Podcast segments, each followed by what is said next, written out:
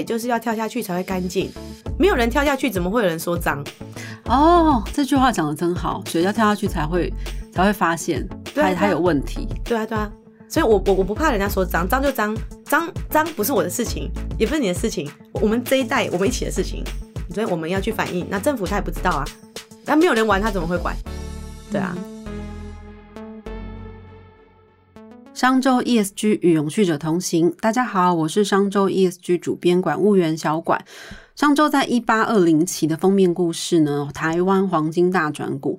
我们透过曾经消失的小毛蟹回游河川，看见台湾产业的升级跟转型。那其实要让一条河川与产业、社会跟人哈发生关系。其实不只是一个产业或企业，它要升级转型，它需要很多很多人的接力修补跟做连接。那这集节目呢，其实我们就邀请到一八零七的其中一位，呃呃，故事的主角。那他也是让河跟人之间发生连接关系的一个连接者。他的背景很有趣，他曾经在万商的那个摩根资产管理公司上班，那其实就是一般人很说说很亲切的那种外资金童啊。但是三十出头岁，他竟然想要去基隆河段那边办滑水学校，那其实过程当然很艰辛，可能因为家人反对啊，然后呃到处碰壁啊。可是现在呢，他是全台湾最大的滑水学校，而且每年大概一万的一万个人去报名。那我们今天呃先跟听众朋友。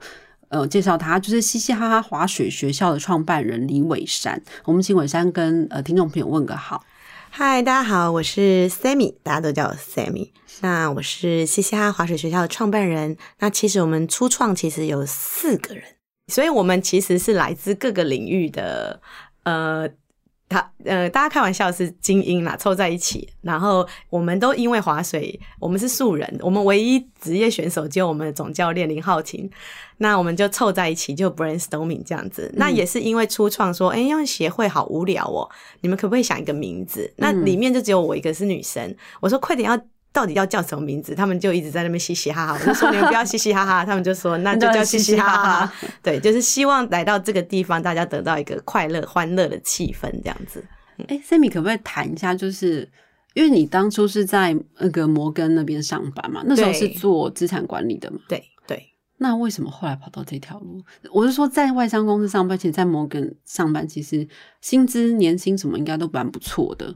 其实我就说，我我没有计划性的在做任何的东西，因为我从小就很喜欢玩水，所以我是呃中华海浪救生协会最小的救生员，当时我才十三岁，嗯，那十三岁不能考照，后来又十七岁又叫在我我就再考了一次，所以我从十三岁开始，我每个周末都在海边。大学毕业求职的时候，哎，就会跟父亲说，我想要在海边盖民宿，我想要干嘛干嘛，都是海边的。但父亲就会给我一个建议，说你，那你先去工作五年好了，有累积的经验，我们再来做创业这样子。嗯嗯。那一做呢，做五年之后，其实在工作领域方面也非常有成就。就会觉得，那我再继续把它做完。于是我就培养一个兴趣，就是我周末一定要去玩水。那我一路就从潜水，从十五岁从潜水、冲浪，一直到划水，这是我里面最热爱的一个水上运动。所以呢，我就早上六点钟就会跟教练约我要去划水，然后我再去上班。然后周末我一定就是在早上六点去划水，然后你九点再去公司上班。对对对，那时候公司在信义区，所以我几乎就是在水边，只是一直玩玩玩玩到。有兴趣了，然后哎，怎么发现台湾一直没有人在推动这件事情？所以起心动念没有一开始就要创立一个什么东西这样子。嗯，我们先讲一下滑水学校，滑水学校这件东西在教大家做什么？好，那滑水学校呢？其实为什么叫学校？因为我们那时候去国外的时候学的时候，他们都叫做 school。嗯，那台湾的概念是 club。嗯，对。那学校的概念就不一样，学校的代表。所有学生，你必须要自己收东西喽，哈，那自己来上课，那还有课程，它有竞赛，然后你要去学习，所以就回归到学校这个名称。所以我们有有在训练选手，我们也做民众体验。那所有的人来到学校之后，他当然就是学习课程了。在课程里面，觉得学的非常有兴趣的，像我这样的素人，后来转到。业余选手后来转到职业选手的，那他就可以才跳到这个选手训练里面。然后我们每年也会请世界冠军各个级别世界冠军来到我们学校做技术交流，然后就会有一嗯嗯一系列的训练跟比赛这样子。我们伞的课程里面有宽板划水的训练，还有快艇冲浪的训练，当然也不外乎民众最喜欢的类似香蕉船的。呃，冲浪沙发 就是小朋友坐在沙发上面，哦然后船跳跳拖着跳跳跳跳的哦这种东西。对，所以其实主要是经营这几个项目，对，嗯但主要是在河道，并且在台北市主要的基隆河上面这样子。那时候要在基隆河做一个这样的划水的学校，一开始你是怎么想的？其实是蛮创举的，因为我们最早的体验，我其实是在微风运河，微微风运河，，对，成庐桥下的微风运河。那在哪里啊？微风运河其实常常举办三铁比赛，哦，，对，那微风运河还有很多运动项目，所以它的时间上划水运动就被分了，可能你只能礼拜几或者是某个时段。那它是人工湖，所以大概只有一公里。那有两间俱乐部在做。那后来我就觉得，嗯，好小哦。那我我们的教练有可能去其他的地方去发展吗？一直到我们出国比赛，嗯就是也觉得为什么我每年最期待就是去香港比赛，去日本比赛。如果去香港，就是他们最大的地点就是大埔公园。嗯嗯那去日本就当然就是他们每次找的山谷里面的某一个河道，哦，不是，比如说我们去熊本嗯之类的。那我就觉得，为什么我每年这么期待这一件事情？为什么不是外国人期待来我的国家，嗯来我们的家乡有一条河或者是一个湖？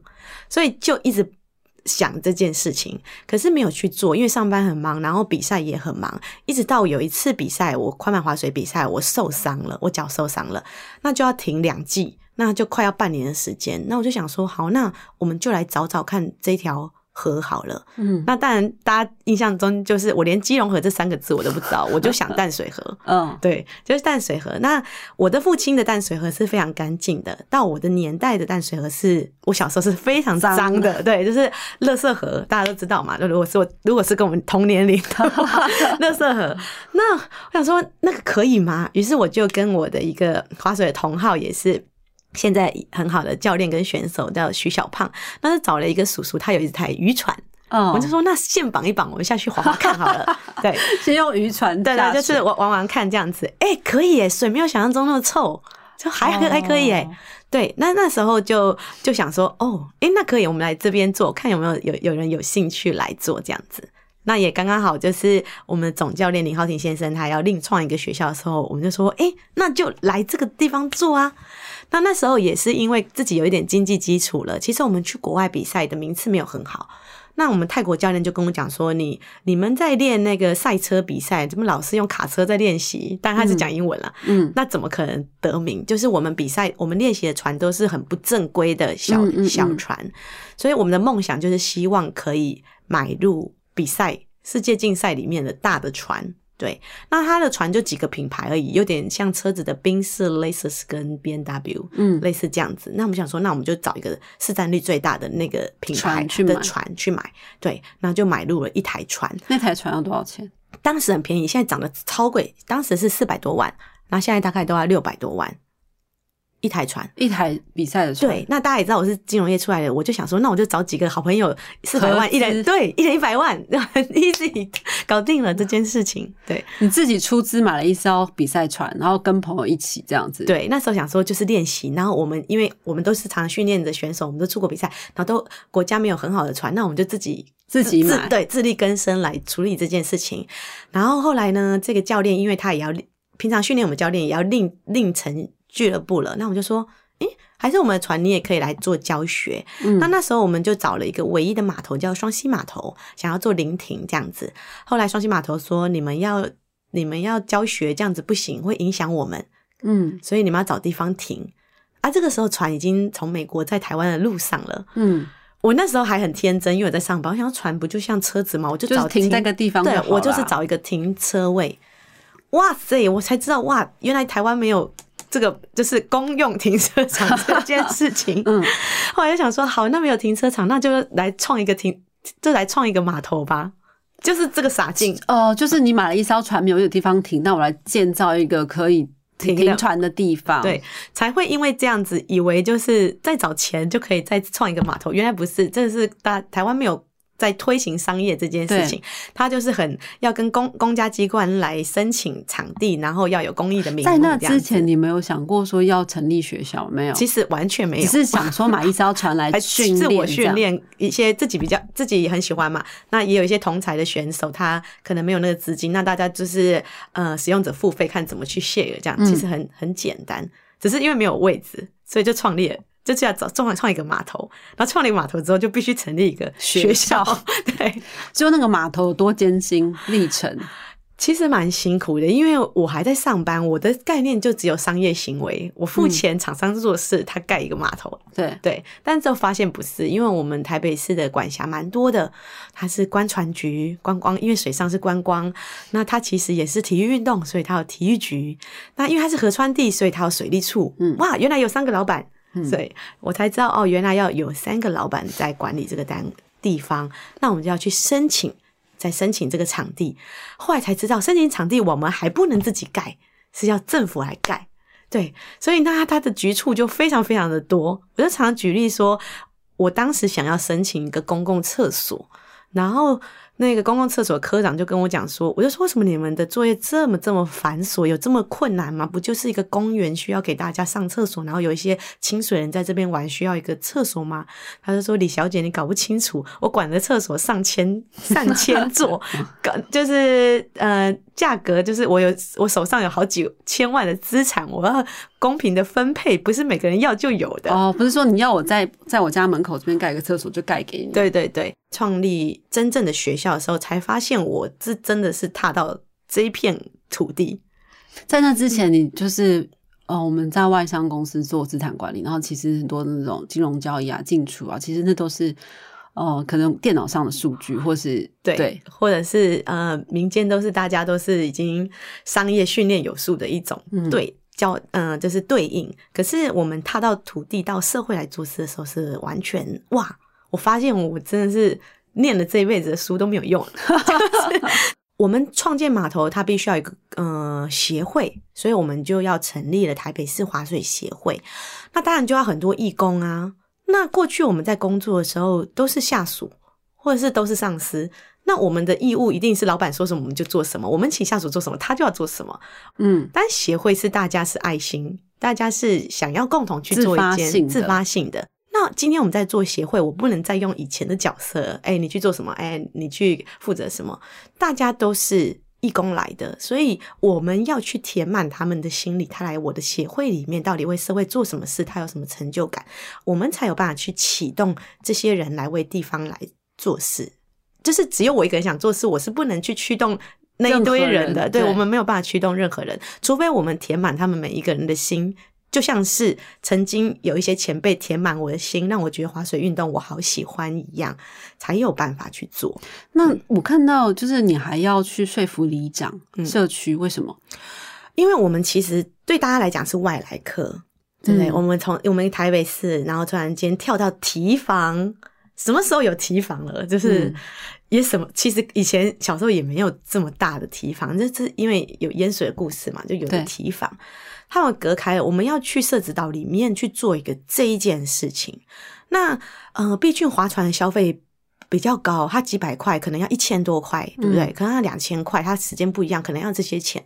可是对社子岛他们的收入比较低，他会觉得这是我根本就不可能去从事的运动，为什么你们会要来这边？而且你们要老实讲不熟，你们要来干什么？哦，等于是说我们要建的码头，其实在社子岛那边，对等于是要用到他们的一些码头资源，就是河边的资源。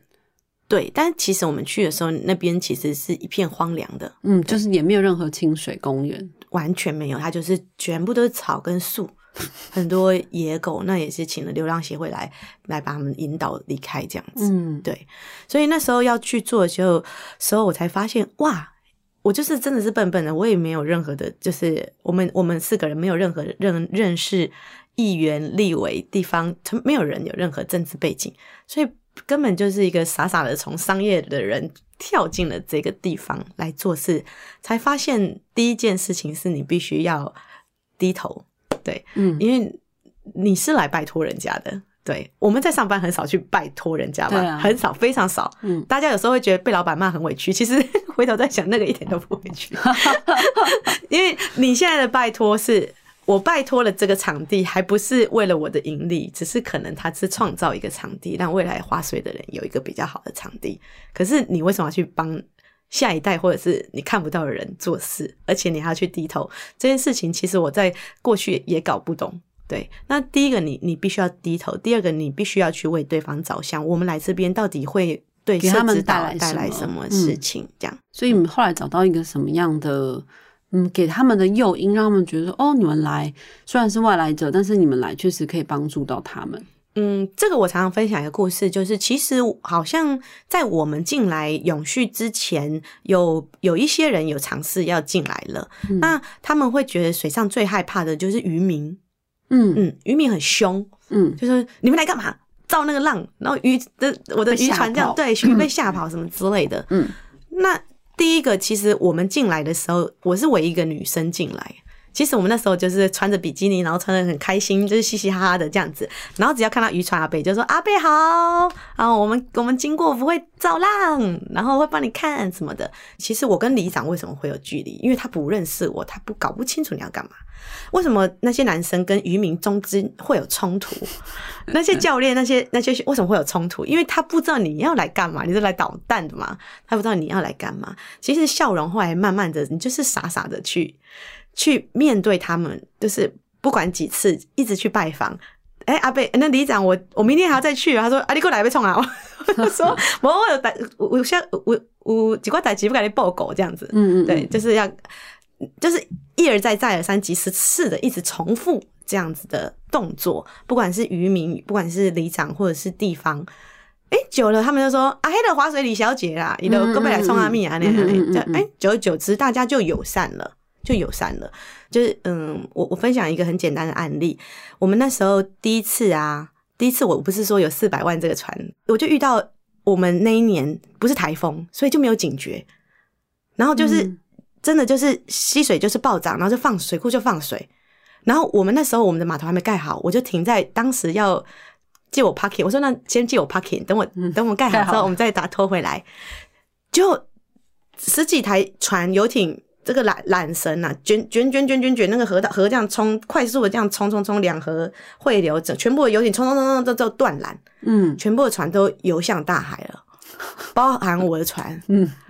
然后当天我不在，然后我就打给教练说，我们船他们说断了。嗯他说你在说什么？是我现在手机在拍的这个嘛？因为刚好船从他面前流过，他在拍，他在拍，他在看风景对，。他在开，他想说这是什么东西？怎么那么多船？他用手机在拍，所以那条那一条是我们找了九天八夜，嗯，那条船找了九天八九夜九天八夜，然后就是海巡署常常会打电话给我说：“李小姐，这里有一条疑似你的船。”所以我就那时候去认领。对我真的是从我真的第一次感受到那种妈妈小孩不见的那种 心心情，我就认，然后每次都认都是错。你知道我的船最后谁找到的吗？我的船它刚好它有它的它颠倒了，然后它的钩呢勾到下面泥沙的哦，你说他翻已经它翻船了，它翻船了，对，然后翻船我们有个顶嘛，它就勾到下面的捕鱼的笼子，嗯，卡住了。就退潮的时候，渔民要去拿鱼的时候看到了，所以是渔民。我平常说的那些阿伯打给我说：“李小姐，列准的家。”就是老天爷到底告诉我们是什么事情？就是我平常在蹲青木林这些人找到了，所以我才发现，其实，在我们的年代，可能以前是爸爸妈妈可能是三合院吧，我们已经都是高楼大厦了，人跟人之间的距离真的是太遥远了，就只有挂钩在金钱。那也是我们这一代教育里面的的教育思考。对我跟你之间如果没有任何利益的话，我其实也不会去跟你发生什么连接。嗯后来到了从事这件事情，我才发现哦，我们的连接是出自于很多爱心。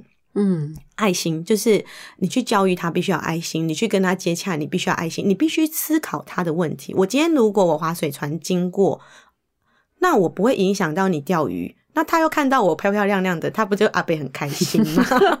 那其实以前基隆河有政府有花非常多钱请曝气船，嗯，就是吐气船对，就是船它必须把漂一直打打打打打，让那个船产生氧气，哦，让那个鱼可以对，让鱼可以活。那经过这么多年，我们在这边，我已经几乎没有看到任何曝气船了，因为我的船每天就在这边啵啵啵啵啵啵，哦，忙已经在帮我们打制造氧气，对，已已经在做这一件事情了。所以等于说你们到那边有船可以帮他们，呃，就等于是说制造氧气给鱼，所以渔对于渔民来说也有好处。然后到社子那边，因为你们要建码头，等于是说又开辟了一个活动空间，让那边的里民也可以有在那边活动。对，所以后来协会就有跟政府提，我们就跟水利处提说，我们到那边，我们每年开放三百个名额，让社子岛的里民他们可以免费来登船。哦，后来现在公呃整个公园政府也打造了之后，其实很多老人去散步诶、哦。然后看到我们都说李小姐！哦，所以其实是你们在那边弄了码头之后，公园才慢慢出来的，对不对？因为本来就是杂杂草。草丛也不会有人去逛逛逛那个地方。可是那地方就很美啊，就是有有设置大桥，然后有夕阳，然后有山有水，其实现在嗯水质还蛮干净的。我常常就学就就跟国外的人说，就是真的是我家门前有小河因为我们去日本，他们除了东京湾以外，他们必须要到很远的地方山上才有办法做这件事情。那很多人问我说有没有办法推广，我就举例一个汉江，他们推广的实力非常好。汉江上面有五百多个滑水学校，经过疫情两年，现在已经有六百多个滑水学校。那整条河他们是超级拥挤的在做这件事情哦，不像我们一条河就一个学校这么嗯开心的在宽松的在做这件事情。所以相对国外选手来到台湾，他们我们曾经办国际比赛的时候，他们是觉得很惊讶的，有这样的场地，而且就在台北市里面。对，所以我觉得找场地是为什么找到四零，也是当时我们有划到这个地方，可是一直这边也没有建立码头。那我自己是适龄人，所以我们又我觉得可以回到这个地方，我自己很很有很有想法，是因为这是我们的家乡。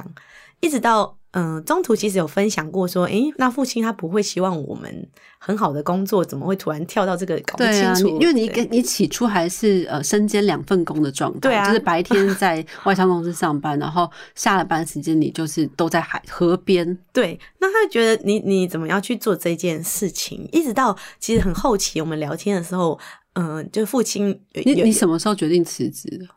嗯，三中中段就是中段。的时候，对，所以嗯，后来后来父亲有跟我分享一段话，他有说，就是我的爷爷跟我的祖父其实就在基隆河上面打鱼。我的爷爷奶奶是很辛苦的，很穷的，所以我的父亲那一代他就说他只阿妈给他钱，他就说他只要念书，嗯，对所以我的父亲是从商，一直到我们就是前几年，就是家族在吃饭，或者是父亲在跟别人分享的时候，他就常常会说，就是我们我们我们每一代都在基隆河讨生活，就是连他都叫我珊珊嘛，他说珊珊也现在也在基隆河讨生活，然后他就很默默的，就是有点，我觉得是有点，骄傲，嗯，也不是骄傲，他是他其实有点自责，嗯，他说感到我哇娘，感到我哇哇不这样子，就是他说只有他没有。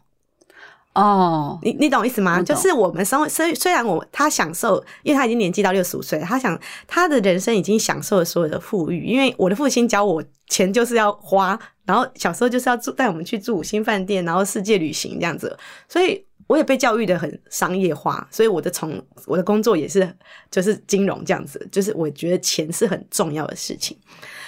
后后来我才理解说，哎、他可能享受了一辈子的呃荣华富贵之后，我们自己也有成立公司了之后，他会觉得，哎、其实他回根来想的话，其实他在这边他断掉了传承，对，所以他其实蛮开心我来做这件事情。女儿再怎么样，诶，居然又又回来，又到河边了，对，因为我们的人生意义会随着我们的年龄改变。当年我也是这样子，一直想要冲进那个玻璃帷幕进去里面。可是，在我三四十岁的时候，我想要跳出来河边，我来做这件事情。那时候我可不可以问一下，那时候最高年薪到多少？嗯、百万都是很简单，可以去基本的去你可以去很很容易达到的事情，所以相对现在工作是差很远的。嗯但是我们我我我进来这个滑水产业，我我只告诉他们说，我们要做三件事情，就是我希望我们的侄子、我们的孩子，他可以滑水场地的时候是舒服的，不要像我们这一代那么辛苦。现在他们就很舒服啊，很好的码头、很好的船，全部都等着他们。那第二个呢，我们要来创造划水的就业机会。我我刚刚提到我们的总教练为什么那么辛苦，其实我一直到问他说。我们要不要一起做学校的时候，我问他说：“你月薪是多少？”他跟我说两万五。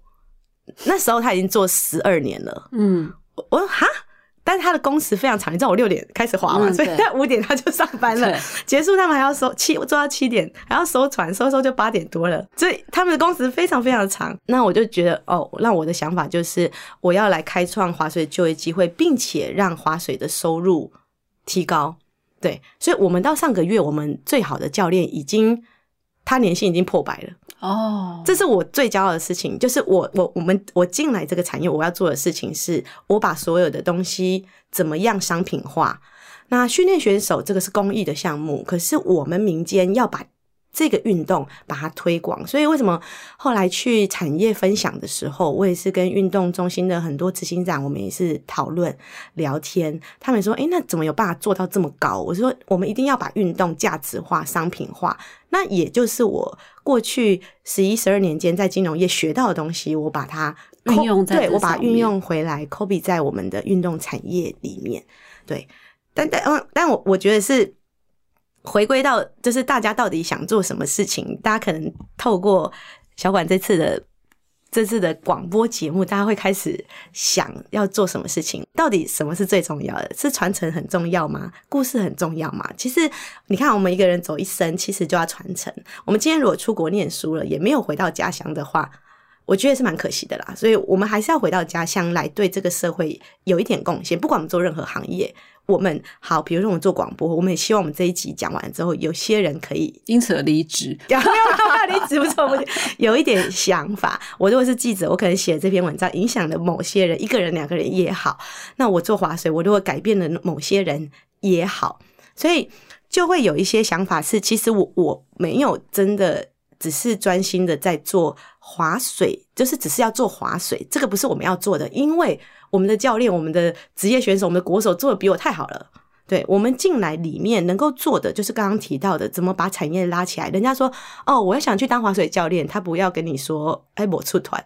没出息，是让他让人家觉得那是一个有收入的，并且很 fashion 的一个工作。在一个我们的家乡的河道上面有一台船，你在这边欣赏这边的风景，并且你从事运动，成为你身为的一生活的一个部分。这个是我们一直滑水学校里面要推广的。我们最常接到的学生就是，其实我失恋了，所以我想挑战一下不一样。对，我想挑战一下自我，然后或者是。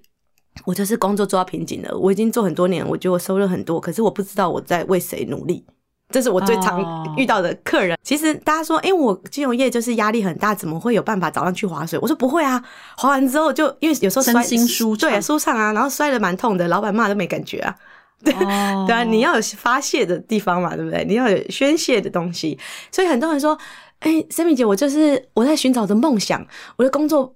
我在工作里面没有梦想。我说你怎么会在工作寻找梦想呢？你这一辈子也找不到。你要在休闲娱乐里面找寻你的梦想。我们在做这个封面故事的时候，其实在谈的就是河，就是一条河，看一条河的改变，然后看台湾产业，然后周围生周周边生活的人们的生活的改变，到底到底起了什么变化？那像呃，Sammy 做这个滑水学校，它其实也改变了，就是人跟河道之间的一些连接。就是完全不一样，而且而且你带带给我们的是，就是说让去思考说，嗯，就是除了做生意赚钱之外，嗯，就是。是不是还有一些别的价值去追求？那这也是我们节目一直在讲企业 ESG 的一个一个方向嘛？就是企业不是只是为了盈利要赚钱，就是你要让你的企业能够更永续，势必你要跟你的环境、跟你的周边的人发生更更多的连接，才办法再继续永续下去。那如果回顾这一路啦，到目前为止，你最大的 lesson 会是什么？嗯，呃，就是呃。亲近这个土地，真的了解台湾我们的家乡发生什么事情。我们从事了那么多商业行为，以为自己很聪明。当我接触到这个土地的时候，民间在做什么，我都没有打开我的头脑，是到这把钥匙的时候，我才打开我头脑。原来我在民间做事情，这一把钥匙是人跟人的连接，那就是所以你告诉我的 lesson，你你问我说 lesson 是什么？我我我觉得我们平常啊，其实眼睛有点高，或者是你一直专心一心一意的觉得我是金融业的，我就是在我就是专心我的演算，我专心我的客户，可你从来没有花心思在身边。很多周边的事物啊，例如我们的家人啊。其实我上班很忙，我说回去的时候，我妈跟我讲话，我就说：“哎，很忙，不想讲话，卖个拱啊，就就跳没类似这样，我不想再讲。”可是你都忘记了这些人，甚至你周边的你的朋友，你是不是也也忘记了他们？然后或者是说，你已经忘记了很多你平常要去连接的东西，往往在需要的时候，那些东西会跳出来。对，所以我的 lesson 是，你看，居然是渔夫帮我找到我的船。今天很感谢 Sammy 来到节目上跟我们分享他这个呃斜杠的的的人生。然后，其实我们从从中也看到是说，就是真的你要做永续的事情，其实你跳下去做，会有很多人出来帮你。哎，真的真的，因为水就是要跳下去才会干净，没有人跳下去，怎么会有人说脏？哦，这句话讲的真好，水要跳下去才会才会发现它它有问题。对啊对啊，所以我我我不怕人家说脏，脏就脏，脏脏不是我的事情，也不是你的事情，我们这一代我们一起的事情，所以我们要去反映。那政府他也不知道啊，那没有人玩他怎么会管？对啊，说的真好，感谢 Sammy 今天到我们节目上来，谢谢 Sammy，好，谢谢大家。想要掌握最新最热的 ESG 趋势，欢迎大家订阅商周的 Podcast 频道商周吧。商周 ESG 与永续者同行，我们下次再见喽。